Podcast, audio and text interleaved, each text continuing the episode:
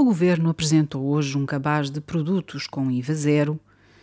que inclui uh, não só alguns alimentos uh, como vegetais, mas também, por exemplo, atum em conserva e bacalhau, além de uh, frutas, laticínios, carne e ovos.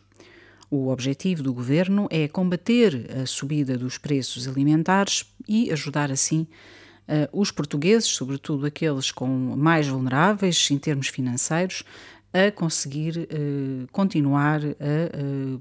comer normalmente e a ter as suas refeições. Apesar de, obviamente, ser de saudar um, qualquer medida que surja no sentido de diminuir o peso na carteira das famílias uh, para que possam uh, comer, portanto, a questão dos alimentos é algo naturalmente essencial nesta altura. Há um problema que tem vindo a avolumar-se, que não é de agora e que já vinha até antes da pandemia. E aqui é o caso mesmo para dizermos que os governantes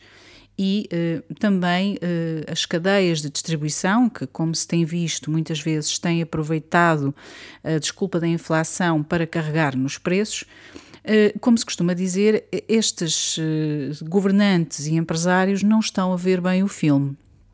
E não estão a ver bem o filme porquê? Em mercearias e mesmo naquelas pequenas lojas eh, que nós temos em Lisboa e que são operadas por indianos, paquistaneses, pessoas do Bangladesh, têm uma lista de um, clientes que têm lá uma conta aberta. Na minha rua, uma dessas lojas tem uma conta, tem uma, uma lista aberta, portanto, um caderno onde anota aquilo que uh, alguns clientes uh, ficam a dever e depois pagam apenas no final do mês. Entre esses clientes estão pessoas pensionistas que não têm capacidade de ir pagando a certas alturas do mês bens alimentares e que acabam por comprar nestas pequenas mercearias e nestas pequenas lojas, assim comprando fiado, como se costuma dizer, eh, porque não conseguem ir ao supermercado e temos aqui vários no bairro, não podem chegar ao Pingo Doce ou ali ao Chã ou ao Continente e simplesmente eh, dizer: Olha, eu não tenho dinheiro para secar no fim do mês para pagar. Embora exista uma, uma alternativa que várias famílias também, infelizmente, têm vindo a recorrer já muito antes da crise causada pelas medidas da pandemia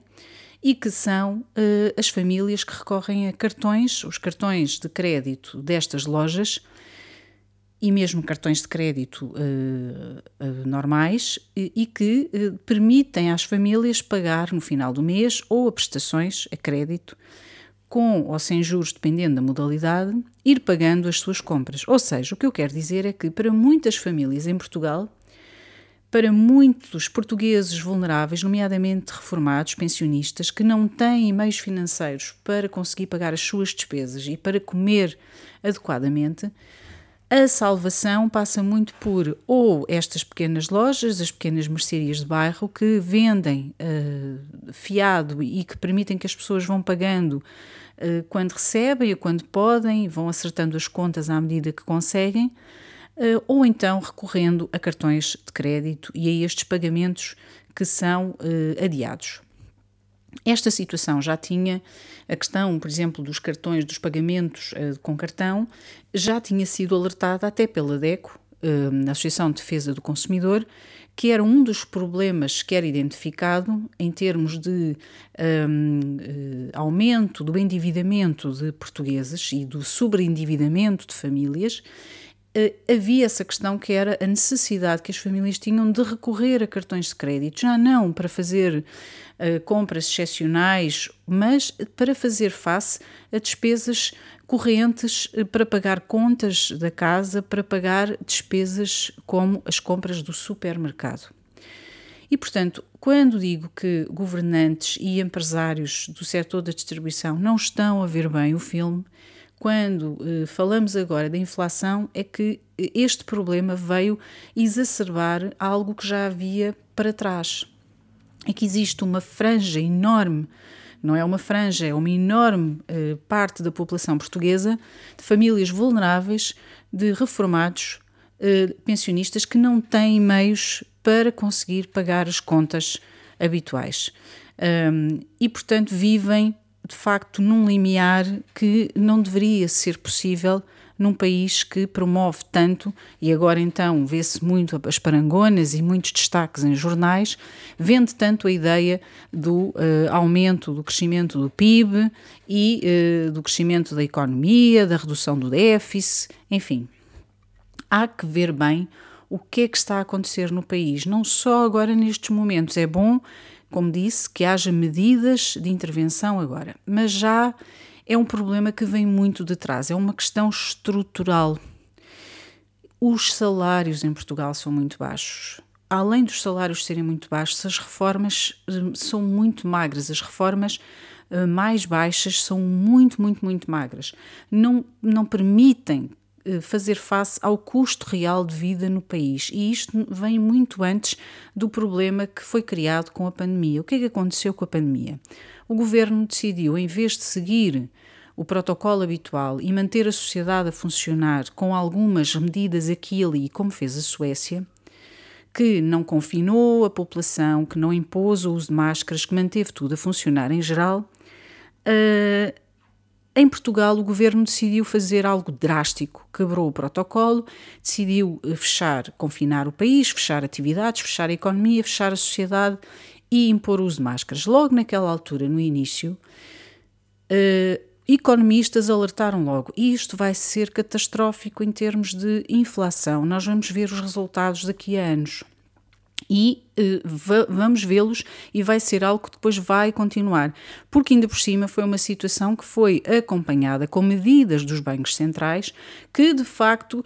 numa altura em que já, já havia preocupações relativamente à evolução da inflação, uh, veio então exacerbar ainda mais essas preocupações e o resultado está à vista era totalmente previsível a situação que nós estamos a viver agora. O governo podia ter tomado medidas mais cedo, porque era totalmente previsível o caminho que estamos agora a seguir. E isto sem falarmos que ainda estamos num ponto de grande incerteza relativamente àquilo que serão eh, os próximos meses e o futuro, eh, devido ao facto em que também estamos agora aqui a viver uma situação eh, que de alguma uh, reserva e preocupação no setor eh, financeiro e uma crise no setor eh, da banca, em alguns bancos, que de facto está a trazer algumas preocupações. Mas, em todo o caso, relativamente aqueles preços, em particular de alguns bens, da alimentação, também os preços da energia, tivemos de facto nos últimos anos o resultado daquilo que foram medidas catastróficas. Uh, Juntou-se ainda por cima a questão da guerra, apesar de uh, o que estamos a ter agora tem sobretudo a ver com as medidas que vários países tomaram, incluindo Portugal, medidas drásticas, desnecessárias, porque a pandemia podia ter sido gerida como a Suécia fez, de uma forma seguindo o protocolo habitual e mantendo a sociedade a funcionar, o resultado está à vista. E, portanto, se, aquela, se aquele reformado eh, se aquela pensionista que vem aqui à loja da minha rua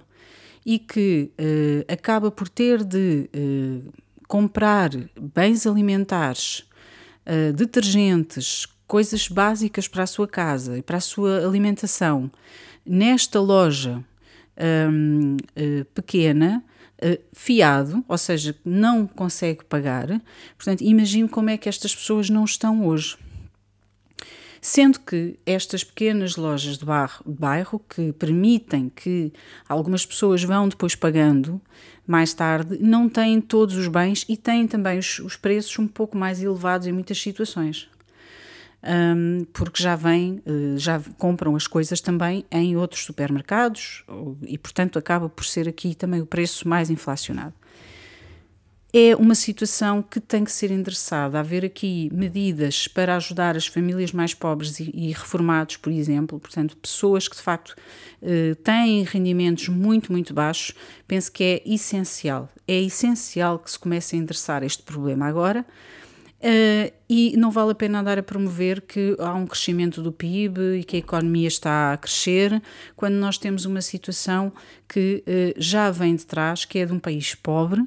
com portugueses a viver sem condições, a lutar e a contar os tostões, não é ao fim do mês, é a contar os tostões uh, logo no início do mês. Mal recebem, já estão a contar os tostões. E é esse filme que muitos governantes, que António Costa, o primeiro-ministro António Costa, e que muitos empresários da área da distribuição não estão a ver. E é um filme que é um filme muito, muito triste e completamente uh, desnecessário num país europeu que tem meios e tem recursos para poder começar a resolver estes problemas. Obrigada por ter estado aí e volto amanhã para mais um Caramba Galamba.